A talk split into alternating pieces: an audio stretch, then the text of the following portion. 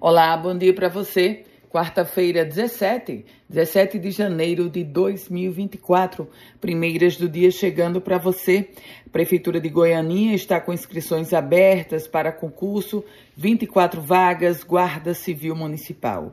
O edital prevê ainda cinco vagas no cadastro de reserva. O salário de guarda municipal lá em Goianinha, R$ 1.500. As inscrições irão até o dia 28 de janeiro. E olha só, um potiguar foi destaque na divulgação do resultado do Enem. Em todo o país, foram apenas 60 estudantes do Brasil a tirar nota mil na redação do Enem. E apenas seis estudantes de todo o país é, são egressos, são, vêm do ensino público. E um deles é da cidade de Ipueira.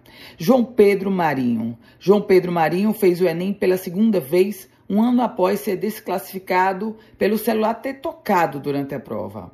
Ele relata que estudou seis horas por dia. Aliás, João Pedro diz que viajava 100 quilômetros por dia para estudar. Ele que mora na cidade de Ipueira, no Seridó.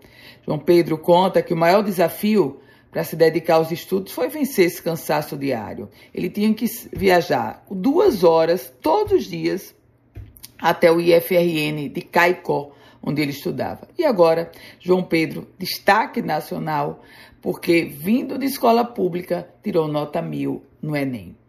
Vamos falar sobre concurso, o concurso do IDEMA. Embora anunciado pelo governo do estado, ainda não há data para o concurso. Estão previstas 180 vagas para repor o quadro técnico e efetivo do IDEMA. A gente está numa época agora de começar o licenciamento, pagamento do licenciamento dos veículos. E o Detran do Rio Grande do Norte fez, fez um balanço. O Estado do Potiguar contabiliza mais de 600 mil veículos não licenciados. Isso equivale a 39% de toda a frota. Os dados do Detran apontam para carros que simplesmente não estão legalizados, mas estão circulando. A pauta agora é policial. A técnica de enfermagem Maria Clara Barbosa Ramos, de 20 anos, encontrada morta em um matagal após sair de uma festa lá na cidade de Fortaleza, em novembro passado, a polícia concluiu que ela foi esfaqueada 109 vezes. E detalhe: o instrumento usado foi uma faca de cozinha.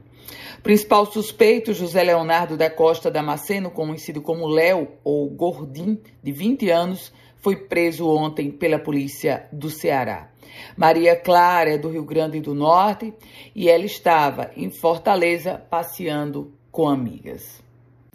Mudando de assunto e falando sobre esporte, porque hoje, 8 horas da noite, no Frasqueirão, tem ABC e Fosse Luz pelo campeonato estadual.